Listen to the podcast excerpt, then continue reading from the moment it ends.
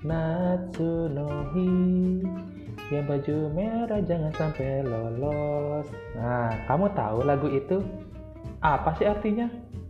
Nah, untuk kamu yang pengen belajar bahasa Jepang Atau yang sedang lagi belajar bahasa Jepang Podcast ini cocok buat kamu Yuk, kita belajar bareng di podcast Riki Sensei ya.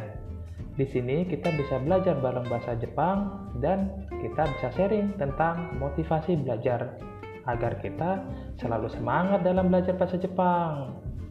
Dan batik kudasai.